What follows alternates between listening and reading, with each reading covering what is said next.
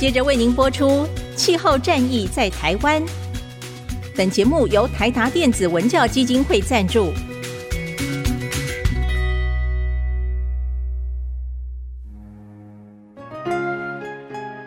换装一颗 LED 灯，一年减碳七十公斤；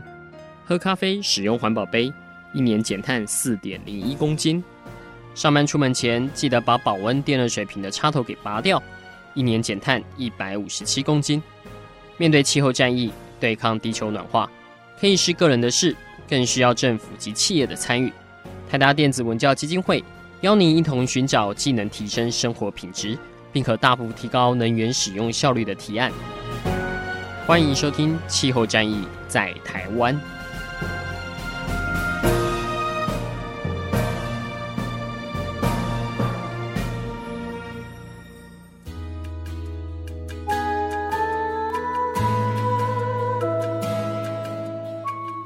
欢迎收听《气候战役在台湾》，我是共同主持人泰达电子文教基金会的阿甘。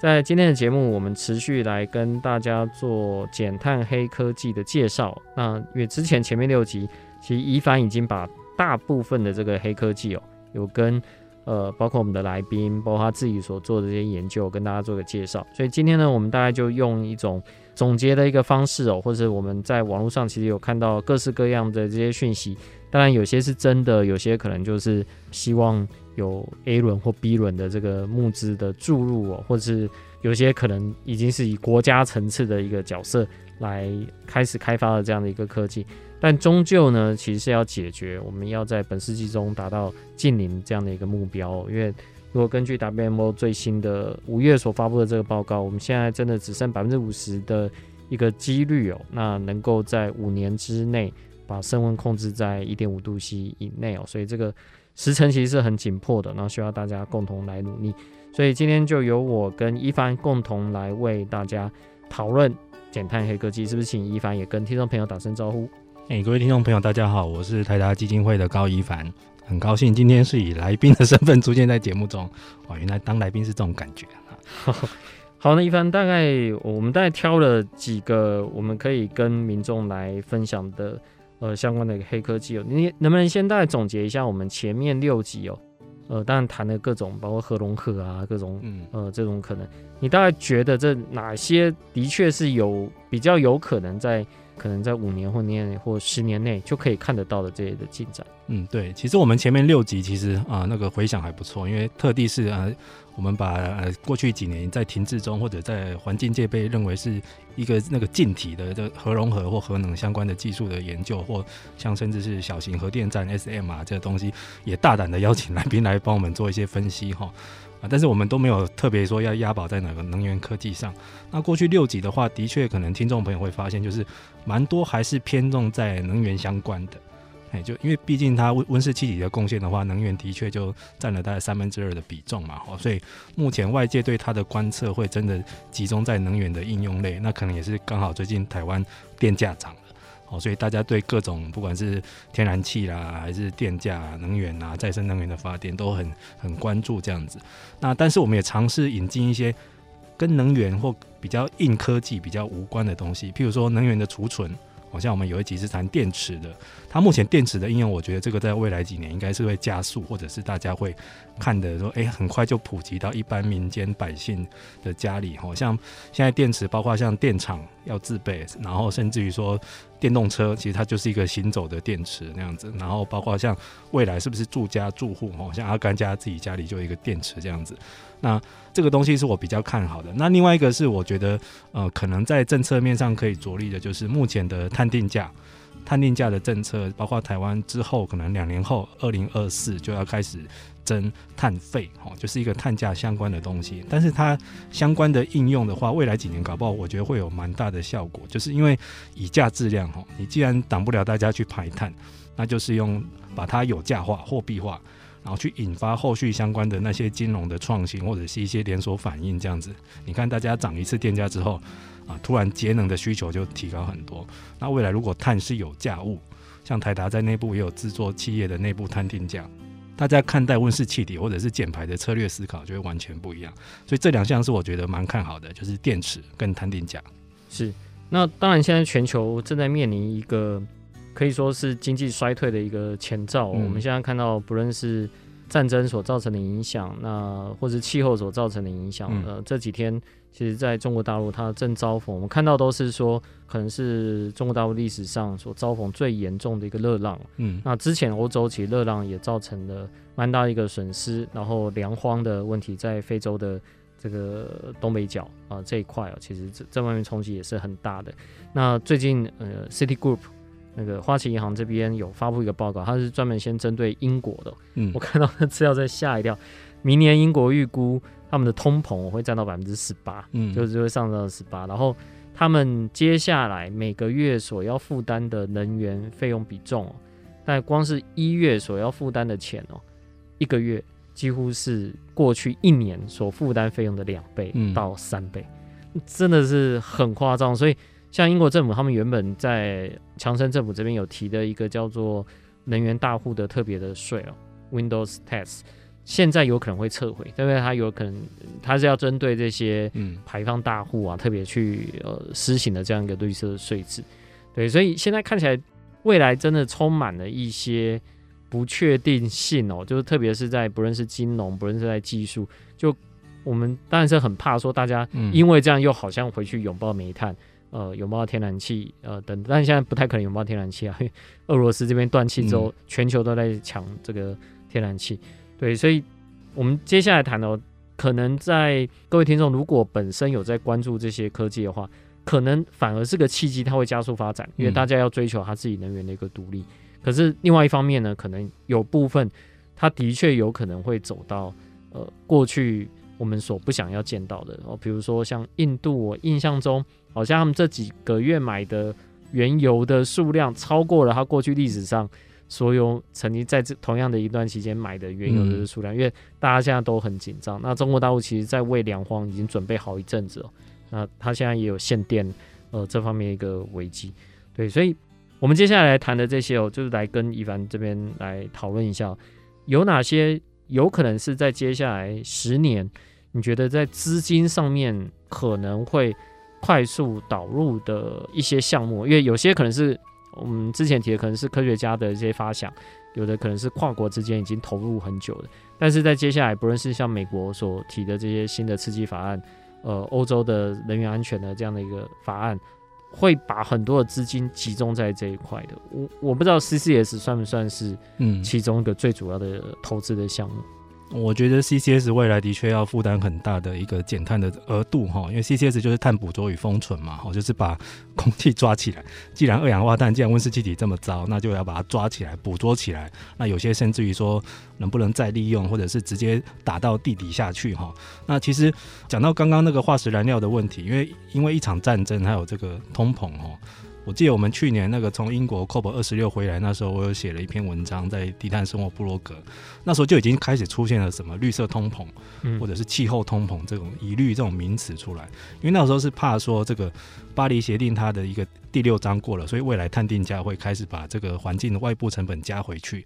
会有短期的通膨效应，嗯，就没想到一场俄乌战争和乌俄战争改变了全世界的这个，或者是说延长了整个通膨的形式。其实最近欧洲的这个碳市场也已经炒到快要一百欧了，对，又再创新高。去年大概八九十嘛，就已经大家觉得不得了，就现在破百，哦。然后，但是我觉得那个时候就又回到一个历史的当口，就是现在这个阶段很像那个一九七零年代那两次的波湾石油危机。那时候，那时候很多国家都吓到了。然后那那那时候的症结点是政治冲突跟石油嘛，哈。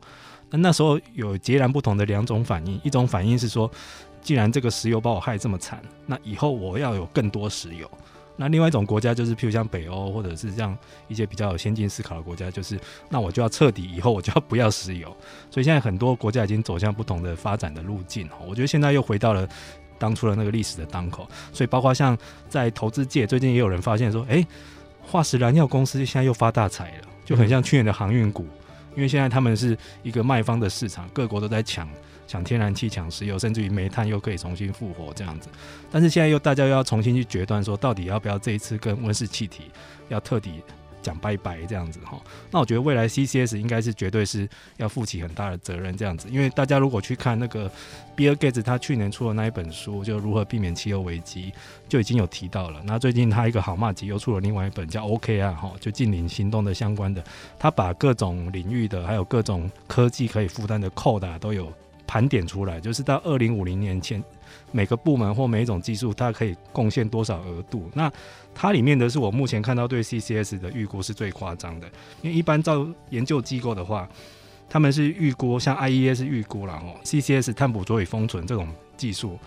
到二零五零年大概在全球要抓七十六亿公吨的二氧化碳进去。嗯哼，对，二零五零年哈，嗯，那那一本书 OK 啊，那一本书是觉得有可能要到上百亿。嗯，因为他发现很多部门减不下去了，或者是有其极限。然后对于台湾来说，又更重要的是说，其实碳捕捉与封存对于一些重工业或所谓的难减排部门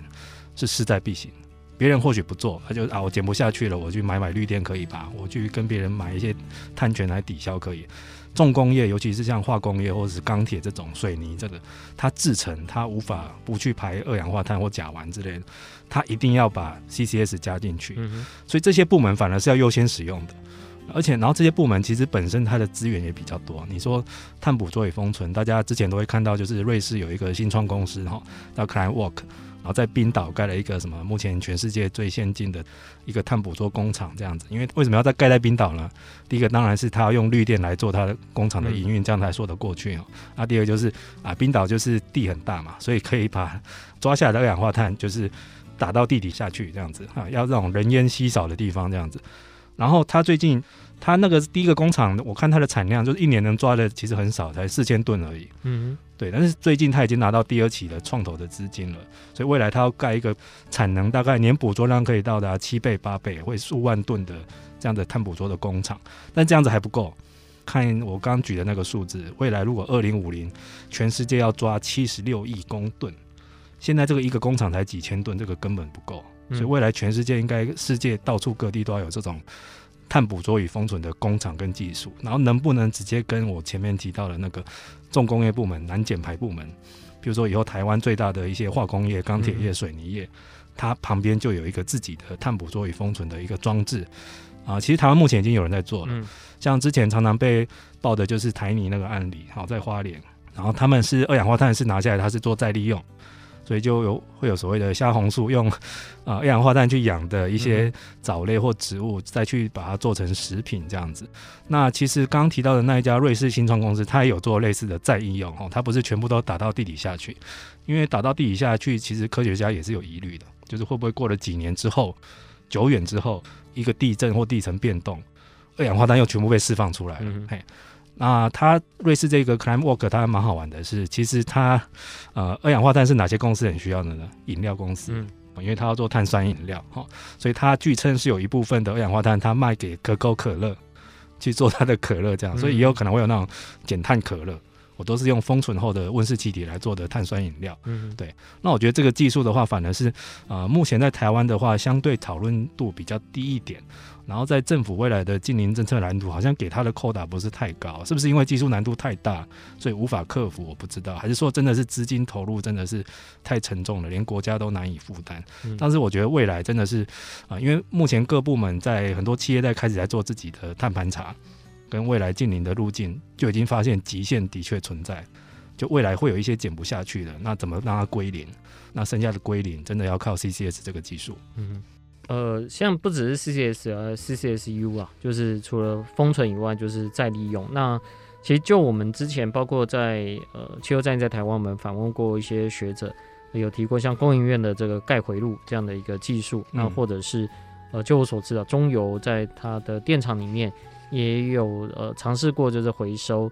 呃二氧化碳拿来养绿藻。那这个绿藻同同样就是有点像是。蓝碳一样，就是可以拿来再利用。嗯，然后再来就是在应该是在国光石化的那时候，呃，开发案，但后来没有成。呃，有在评估是不是要把二氧化碳打到台湾海峡的这个海底下面，嗯、就让它呃顺着这个地势往海峡中线的这边去做一个移动。那最近好像也有这方面的研究案在做进行啊，因为这一块的确是需要很多资金。然后政府的支持，甚至法规上面的呃一些松绑，才有可能继续往下走。那刚刚有提到这种难检部门哦，呃，提到了台泥，当然还有中钢。那中钢现在也在试行，能不能不论是在 CCS 或者是说在绿色炼钢上面，呃，能够加紧在做这方面的。一些投入，对，我可以补充一下，其实中钢现在的确算是相对蛮积极的哈，因为最近看到一个，他们真的已经有开始做这个碳捕捉与封存的再利用，而且是已经正在做了哈，就是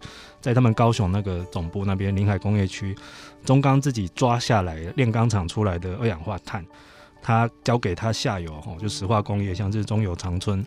再去做成石化产品，像是甲烷啊、醋酸之类的东西，所以这东西变成是它一来不仅是减碳，哈，帮自己减少碳足迹，其实它也是循环经济，嗯，就所谓的那种一体化的园区，就是我这边的废料是我其他厂商可以再利用的原料，这样，那大家可以环环相扣，这样那个东西就是可以零废弃，然后又可以增加产值，又可以做到环保效益，这其实我觉得是蛮乐观其成的，只是我们还是很担心它的规模的问题，嗯。就是如果像中钢，大家也知道，就是国营企业这种，都是每年都是大家在数排碳大户在点兵的时候，都是会被点到。他能不能真的把他自己相当程度的一个排碳量，用 CCS 或 CCUS 给抵消掉？能不能放大到这么大的量？这个倒是目前还有一些问题。嗯哼。其实提到这几个拦检部门哦，不论是像水泥啊，或者是像炼钢，那我们在搜寻相关这种黑科技的时候，其实常常都会跳出来，就都会发现他们其实还蛮容易拿到一些大的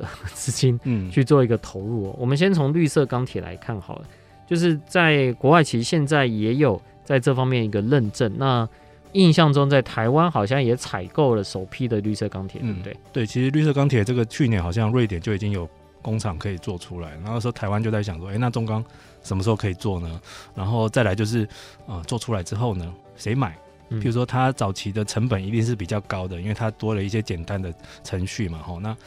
所以现在开始，欧洲有些国家要推动，以后就是国家的采购，公部门采购都是要以这种以碳足迹或者是以可以反映环境成本的一些产品优先这样子。那目前也很期待台湾可以做到这些。像我最近看那些。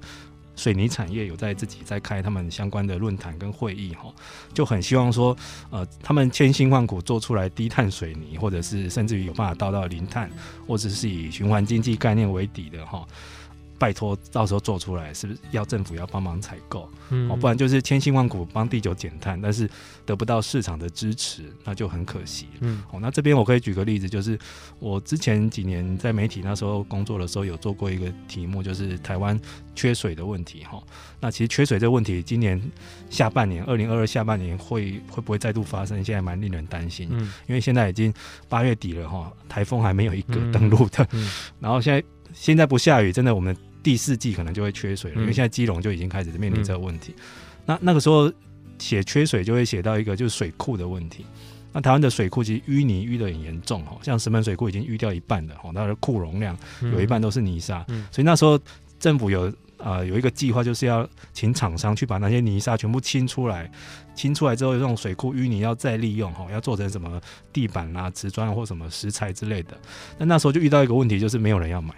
比如说，它的下游厂商是，譬如说房地产、营造业要来使用，或者居家装潢产业要用，但是那时候并没有这些像什么循环经济啊或碳足迹的概念，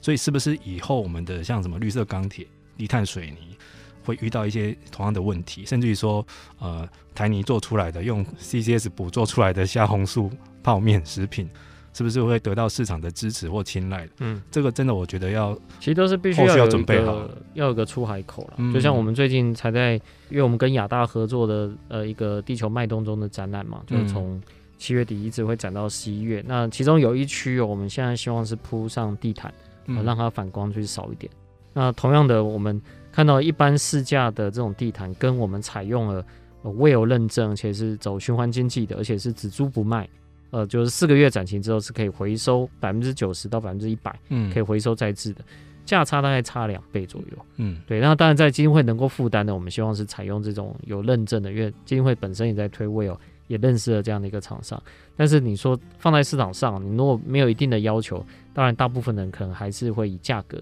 来去做这样的一个取向，嗯。那当然，你如果把在里面执勤的这些志工，他因为少吸了。传统的这种地毯制作要胶啊，然后粉尘啊这些算进去的话，也许是我们现在采用的这种呃符合健康建筑标准 WELL 的，可能是比较好的。要把这个健康成本也要算进去的话，嗯、也许它是划算的啦。对，对，但是对于出资方，你就是在账面上其实你看不到这样的一个效果。对啊，因为其实那家厂商，我们去年那个有个课程，然后未有课程的确有去参访过，嗯、因为他是在做地板建材类的，其实他真的都是比较做低碳啊、环境友善跟无毒健康的哈。嗯、那这么多行销诉求，大家想当然了哈，哪一种会比较受欢迎，受采购者的欢迎？搞不好是健康，嗯，因为大家会觉得我家里的家具啊、地毯啊、地板都是要不伤害小孩的。嗯、那如果未来我们的这种比较绿能的产品或者是低碳产品，是不是要在行销上要有一点转向，或者是要有一些更好、更亲近一般民众能够理解的诉求？嗯，这我必须觉得政府都要先准备好，要帮忙想一下，不然就是到时候可能又会重蹈。诶，复测，或者是说，我们台湾做了很多很低碳很好的产品，但是都只能出口去外销。对啊，现在有时候去买鞋子，那个卖鞋都标榜说这不是环保底，因为环保底两年之内那个鞋子就会分解，他们说就这个不是环保底。对，这样好像是这样比较能够吸引到消费者。嗯，好，对不起，我扯得有点远。刚刚有提到这个难检部门哦，有提到钢铁，再来我们来提提看水泥，好不好？好像水泥。其实，呃，不同的单位提出了各自的解决方案。那这个也是我们现在在看整体的一个减碳上面哦，很重要的一块。因为每个人都会住房子，大部分的房子还是属于混凝土的，所以在国际上有各种可能的一些投资案啊。那刚刚有提到 Bill Gates，Bill Gates 其实最近那个好像是广告，就说有一家公司获得他们大量的注资，就是他们可以。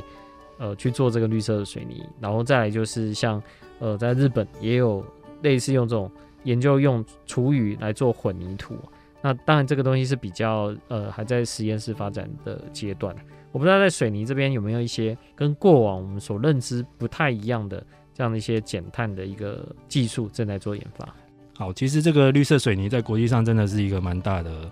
也不能说它问题哦，因为光点水泥部门哦，这个产业哦，光这个产业哦。就单大概全世界大概五趴的排放量，就跟航运业已经差不多了哈。就一个水泥业就抵掉全世界的航运业哈。那所以，但是他又大家一直在盖房子要建设，没有水泥不行啊。所以最近那个日本有一个西松建设哈，有找出一种新的技术，就是他第一个就是说，他先减量使用，因为过去很多建商在盖房子的时候，其实他是会超量先去备料哦，所以他先先小心不要超额使用哈。然后所以呃，因为你一超额使用的话，就会产生很多的余料跟余土，所以之前有一些媒体有去抓哈，全台湾疯狂盖房潮之后，有很多废土都乱倒哈，造成一种环境的灾害。嗯嗯、第一个先减少废土哈，第二个再来就是说，呃，他们就是呃用一种就是使用碳酸水让余土恢复到可以再利用，就是加了碳酸水之后，让那些本来不能用的废土哦，然后可以再直接升级回来。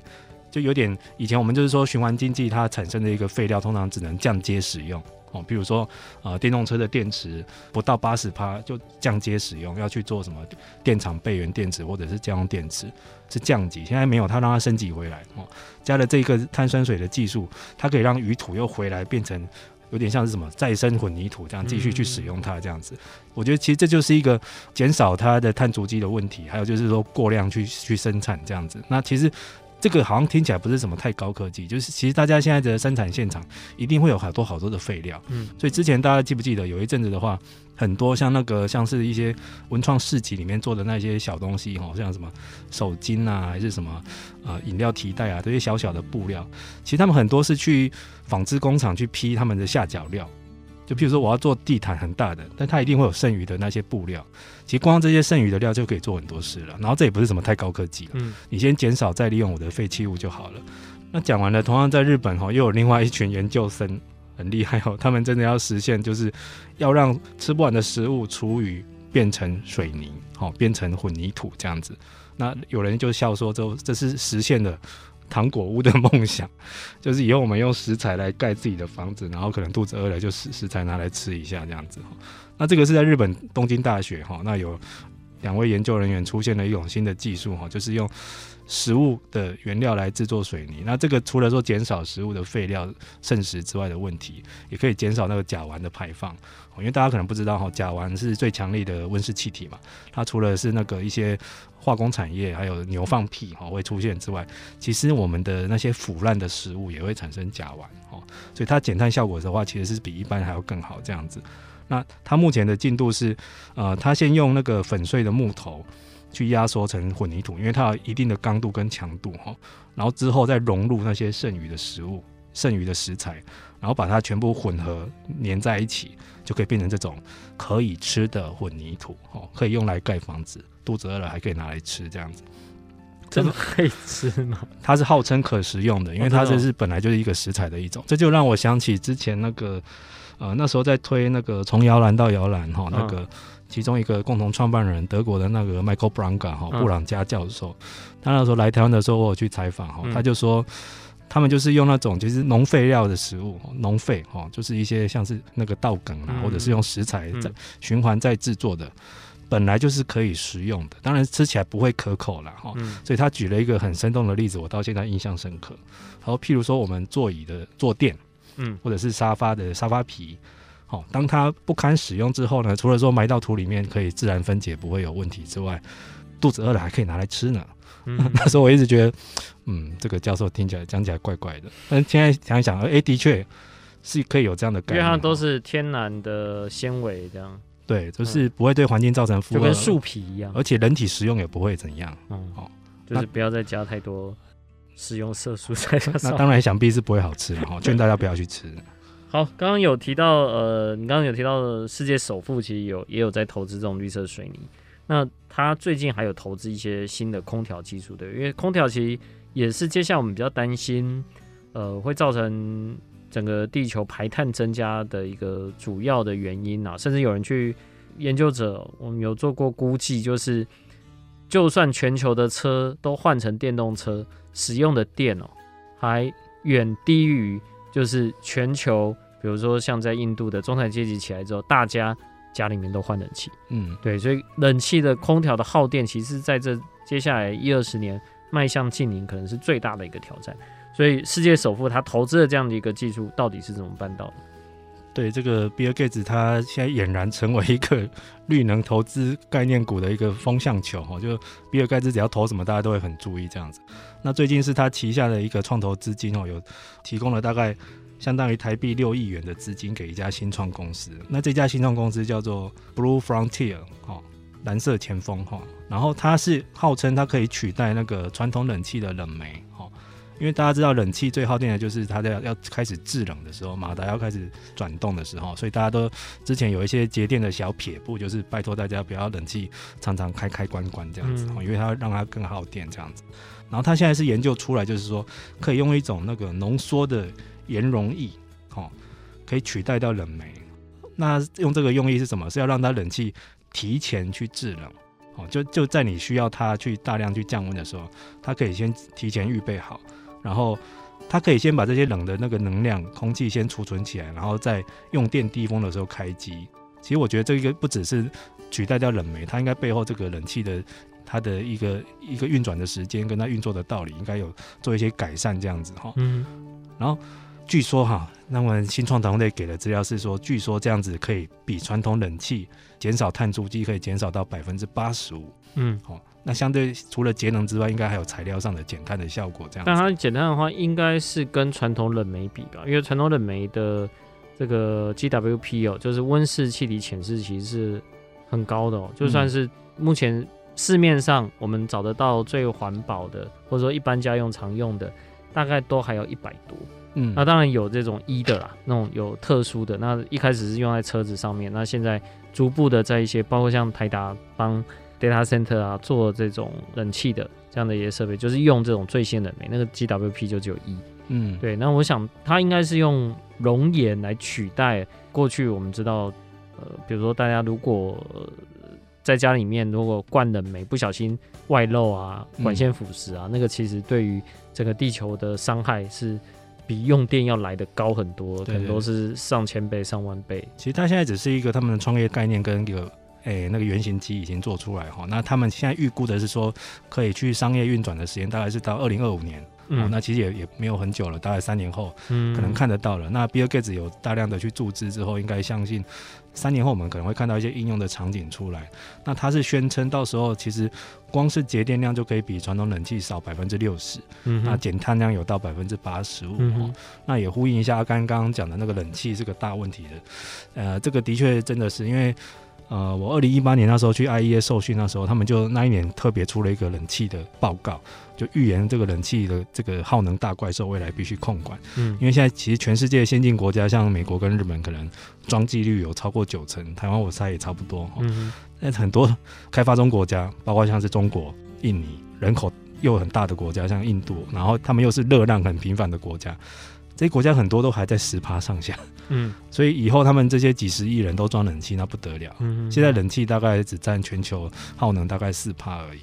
以后可能会倍增哦。嗯，对，所以现在的确在冷气上也蛮需要创新的。嗯嗯嗯嗯。其实我们之前有在印度看过，是用它好像是用内外的温差跟风差吧，去可以免费的把这种冷风灌进来啦，有这种方式。但是当你的热浪温度哦。超过到一定程度以上哦，我相信大部分人其实还是受不了，特别像在今年，真的很多地方，对温度都突破了当初所预先想不到的这样的一个状况。然后现在的气候形态，因为我那天有听到一集在讲热岛效应的问题哈，就是，呃，像是大家现在都会有一种感觉，就是好像今年夏天特别热，嗯，我是不是正在面临我人生史上最热的一个夏天？然后每年又更热。那很多长辈就会说啊，没有啦，我小时候才热哈。嗯。但其实其实现在真的环境不太一样，气候状态也不一样。现在我们面临到的是一个就是蛮极端的，就是呃一下太热，一下太冷，然后都市中又有很强的热岛效应哈。像是那个在台北，大家可以知道，真的是如果没有下雨的话，真的是很像住在那个蒸笼里面。那这个时候，我想就算以前那些长辈小时候很耐热的长辈们，他们如果时空跳跃到现在来。他们也必须要开冷气了，嗯，然后包括像我们现在讨论到说啊，我们以前当兵的时候多操啊，天气好热，我们一样穿制服啊，很勇猛的在什么跳战备干嘛的。现在真的不行了，现在我觉得这种极端酷暑，然后台湾湿度又这么高，真的我觉得现在只要超过三十度以上，没有这些降温设备或者一些其他科技的辅助的话，真的会活不下去。嗯，这不是我们人的衰退，真的是一个大自然环境已经变化了。其实今年我有脱水过两次，就是心跳都跳到一百五哇！所以 现场有一位 脱水的见证者。对，不不，主要是因为就是户外的自工活动嘛。嗯，对。那那时候如果没有渴，没有记得自己去补水的话，其实你很容易一不小心水分一排掉，嗯嗯，哦，然后那个整个会很不舒服，特别是心跳跳得非常的快。嗯，对。那那当然，如果再下去可能就比较不好了。对，这也提醒大家，因为夏天其实还没过，嗯、就是不要只是等到。渴的时候才喝水哦，在气候变迁、在地球暖化整个的极端情境下，呃，有想起来就赶快去喝水，这样 对自己的身体也是好一点。好，那因为时间的关系，我们这边最后再提几个可能，呃，或许可以看得到，我不知道，像 AI 智慧电表这个，其实应该已经蛮普及的吧？我不知道啊，我家是有装台电的，然后我我也接到一些讯息是。好像可以加入一些公司的这个，它可以免费帮你做一些诊断啊等等的。但是在下一步呢，在国外的，呃，过去看到有些国外的电力公司，他会帮你去装这些可以远端控制的啊，可以自动去计算你用电模式的啊，这些是不是已经越来越普及？而且在台湾接下来也都看得到。对，我们有一集的来宾就是邀请联集。给科技来分享这方面智慧节电，尤其是针对居家环境的目前的一些进展哈。那但是很可惜的就是目前这些，其实你说科技面的解决方案已经应有尽有了。我相信像台达本身也提供很多商办甚至于厂办有这样的解决方案，但是对一般住家来说，目前还用的人还很少。主要就是我们的智慧电表的装机率。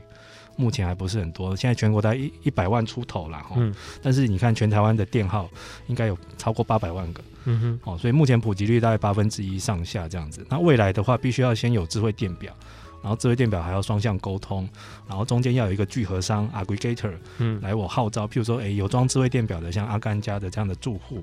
然后他说我可以加入的话，我可以一起用 AI 大数据来帮大家做分析，以后可以搞不好初期是帮你做节电省电费。以后搞不好你还可以去卖电。如果你家有一个发电设备，大家以后电力是不是可以互通有无？嗯，那台湾目前的确有一些小规模的，像社区，就像是小林村哈，有政府单位去帮忙建制的这种社区微电网，我相信他们都有这样的技术，但是能不能扩大使用？比如说小林村的设备，以后如果到台台北来，大台北地区这五百多万人的住户，我们是不是可以这样让它有没有一些方法可以快快速的去普及？不然我觉得这方面反而是目前解决方案已经是最齐全的，嗯，只是它的使用普及度真的还蛮低的。嗯哼哼。那另外像是电动车这个，现在看起来也不是什么黑科技了，你可以看到各家车厂基本上都在做电动车，然后自家技术也是，所以可能在不久的将来。呃，当然已经可以预先看得到的是，比如说明年在台湾，呃，进来的电动车可能会超过二十款以上。嗯，对。但是像自驾这些也，也也只要法规上面或者相关一个突破，呃，也都会有。但这些如何跟电网做一个串接哦，或者是跟呃目前我们国家的减碳目标啊，呃，这两者如何去做一些联动，我想这个也都是大家所关注的。那这个其实已经不算黑科技，已经是进行式哦。对，或者是说它有没有办法再进化？像我说现在跟我女儿他们说，我相信你长大的时候应该不用考驾照了，因为满街都是无人车。对，我想也是。但是到时候是不是因为有另外一种想象是说，无人车可以帮忙做节能减碳？因为理论上的话就是不用有这么多车。嗯。但是有另外一派的说法是，大家想想那个，诶，那个外送员很多，嗯，我多拜很多，嗯。他用共享经济，但是创造了反而更多的车流量。嗯，就以后会不会满街都是无人车？但是车子的数量比原先还多。嗯嗯嗯，这这大家有时候现在很难思考，但是我觉得这是可以期待的，因为它未来电动车在下一步，我觉得除了低碳之外，它真的要运作更有效率，因为它也希望更高速的去行驶嘛。对。那那当然，低碳我觉得现在已经变成是必要条件了。嗯，那下一步怎么跟社会去结合？包括像也有，其实有一点，我觉得大家可能忽略掉，没有常去讨论的是，啊、呃，台湾现在要进入老年社会了，未来很多都是老人家在过马路，如果无人车开很快，他看不看得到你？呃，现在无人车基本上都是很保守了，反而他都会停下来。嗯、对，然后对，对他来说，他一停的话就是一个 运作的阻碍嘛，所以以后在市区。是不是以后要有一些像是无人车限行区？嗯，不能到处都是无人车，就有点像现在现在我们在管那个柴油大货车那样的想法，这样子。嗯、这个跟社会的演进程度都是有要互相匹配的。嗯嗯。OK，那呃，其实我们今天讨论题目很像是那种电视新闻最后要结束的时候，就是他们打上导播那些字幕，然后他们就会放一些国外奇奇怪怪的这些新的发明，对。嗯、但是对我们来说，这有些东西可能是气候战在台湾在开播的时候，那时候我们觉得很远的。但其实都已经在进行，所以我们今天所讨论的，也许再过五年，大家都可以看得到它相关的一些进展了。不论像是绿色钢铁、绿色水泥，呃，甚至刚才提到的这个 CCSU 这方面的一个运用，许多都已经是进行式，只是有些时候是在台湾没有看到，那有些时候可能是在欧洲或美国，呃，可以看到它有比较新的这些发展了。所以我们相信，一段时间我们去看这些技术的一些盘点。也许大家就会发现哦，真的能够让人类去解决气候问题哦，可能不是技术，可能是我们真的在整体政策上面的大家共同一致的这个决心啊。因为许多的技术，就算拿十年前技术，可能都有机会去达到近零，嗯啊，只是说呃你要付出什么样的一个代价。那当然，随着时间越来越推进，更多的新技术出来，它只是我们的一个工具。那我们就先善用现有的工具去达成这样的目标。呃，要不然的话，这整个的时间的推演哦，如果依照这快的，真的只剩下就五六年的时间，所以这个是值得大家去关注的哦。特别是因为基金会在今年我们做了蛮多在生物多样性在调试这方面作为，我们尝试去保护珊瑚。你会知道珊瑚在一点五度 C 到两度 C 是还有机会去做调试的，但是你一旦过了三度 C 之后，你基本上在做任何的努力有可能都是枉费的，因为整个的。海洋环境基本上就不适合珊瑚这样的一个物种，那同步的会有四分之一生物的一个栖地哦，就此从这个地球上消失。嗯、这其实是一开始是影响到别的生物，接下来就是影响到人类自己了。对啊，我觉得我们明年可以来做一集那个，我们这一季是来做减碳黑科技嘛。明年我们来做富裕黑科技，因为现在很多生态富裕，它真的是相对于我们这种节能减碳，它是已知领域哦。嗯，很多生物的那些是未知领域。嗯，像我昨天看到一个新闻，是用 AI 技术帮那个螃蟹，而不是要上岸去筑巢繁殖嘛，嗯、用 AI 技术帮他开路，他就不会走错路，这样跑去别的地方就让一些竞争者给吃掉，这样子哈。觉得现在的复育方法也是千奇百怪，大家想都没想过这样子。嗯、像台达也试着要用照明设备来帮珊瑚复育，嗯，那的确，相较于节能减碳这个比较硬的知识之外，生态界真的是我们有很多可以去谈的。嗯哼，好，今天就很谢谢跟宜凡我们一起来做这方面的一个讨论。那今天就谢谢一凡跟我们一起来做这边的一个讨论。那在节目的最后呢，还是鼓励大家去看一场音乐会哦。这是今年基金会我们跟 UDN 以及英国广播公司共同合作的，叫做《地球脉动二》的音乐会哦。它会在中秋节的下午，在台北流行音乐中心来去做表演。那这个里面的内容哦，大概都是以 BBC 的制作团队很难得的去取得一些。野生动物的这些影像，那他们的长协驻点，然后配合包括八 K 的一个投影，以及台北爱乐交响乐团这方面的一个演出哦，让更多人可以关注到生物多样性的一个重要性。那生物多样性对许多企业来说，在今年可能是一个新的冲击，因为 DJSI 呃道琼永续指标的这个问卷上面开始要你去做一些承诺，但是对许多企业来说，我知道也但有做很久了，也有人在做石虎。在做其他相关的这些保育，但在气候变迁的一个冲击下，其实很多的物种基本上都会受到前所未有的一个冲击啊。这个需要不只是台达，不只是台湾的这些企业，也许真的是需要靠全球大家共同的合作，才能为地球上除了人类以外的这些物种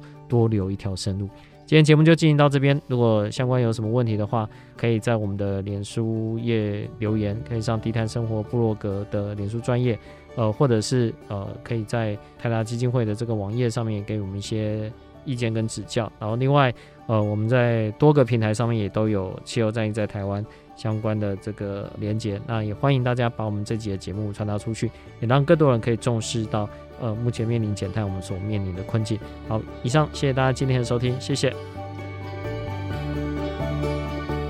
以上节目由台达电子文教基金会独家赞助播出。